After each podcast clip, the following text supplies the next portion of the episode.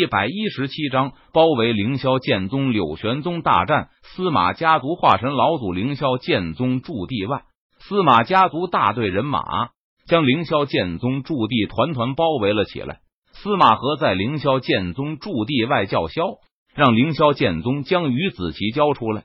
柳玄宗带着凌霄剑宗弟子严阵以待，准备面对随时都会爆发的大战，把于子琪交出来。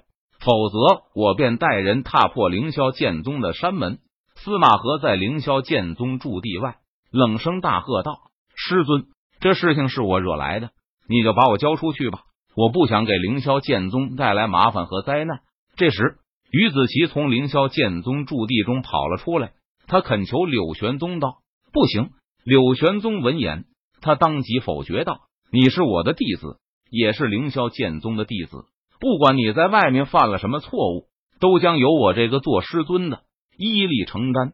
不管凌霄剑宗的弟子在外面犯了什么错误，都将由凌霄剑宗处理。柳玄宗脸色肃然，他对于子琪说道：“你想让我交出于子琪，那是不可能的。”随后，柳玄宗抬头，他看着司马河，坚定的说道：“不交出于子琪，那就别怪我司马家族不客气了。”司马河闻言。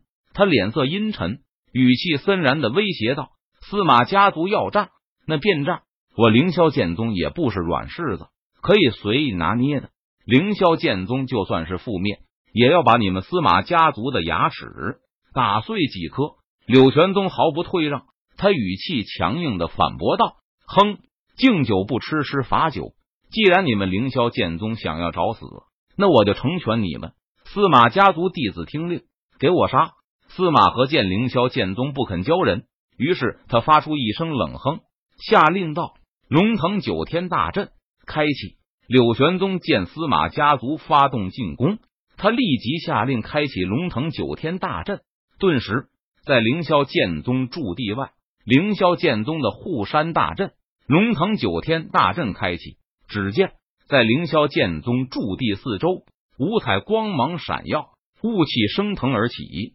司马家族的人进入龙腾九天大阵中，顿时失去了方向，陷入混乱。杀！李青衣和南宫武趁着这个机会，带着凌霄剑宗的弟子从驻地中杀出。司马家族的人马根本没有反应过来，瞬间就被李青衣和南宫武等人杀得落荒流水，片甲不留，溃败而逃。该死的，这凌霄剑宗的护山大阵有点诡异。司马和带人狼狈的逃出了龙腾九天大阵，他不由得低骂一声道：“司马家族第一次攻击就遭到了凌霄剑宗的重挫，士气大跌。我来打碎这个乌龟壳。”司马家族的化神老祖见状，他脸色一沉，出声说道：“说完，司马家族的化神老祖一步踏出，进入了龙腾九天大阵之中。轰隆隆，司马家族的化神老祖。”手持一把铜环大砍刀，不断朝着龙腾九天大阵四周劈斩而出。顿时，天地巨震，刀芒破空。司马家族的化神老祖实力太过强大，就连龙腾九天大阵都快要坚持不住了。不行，再这样下去，龙腾九天大阵就要被破了。我来抵挡司马家族的化神老祖李青衣、南宫武，你们两个人相机行事。绝对不能让司马家族的人冲破龙腾九天大阵的防御。柳玄宗见状，他脸色肃然，低喝一声，命令道：“是宗主。”李青衣和南宫武两人闻言，他们点头领命道：“休得猖狂，我来战你！”柳玄宗祭出凌霄剑，杀入龙腾九天大阵之中。凌霄剑斩！柳玄宗祭出法相，赫然是一把凌霄剑。凌霄剑宗第一式长虹贯日，柳玄宗手握凌霄剑，他施展凌霄剑诀，法相凌霄剑瞬间劈斩而出。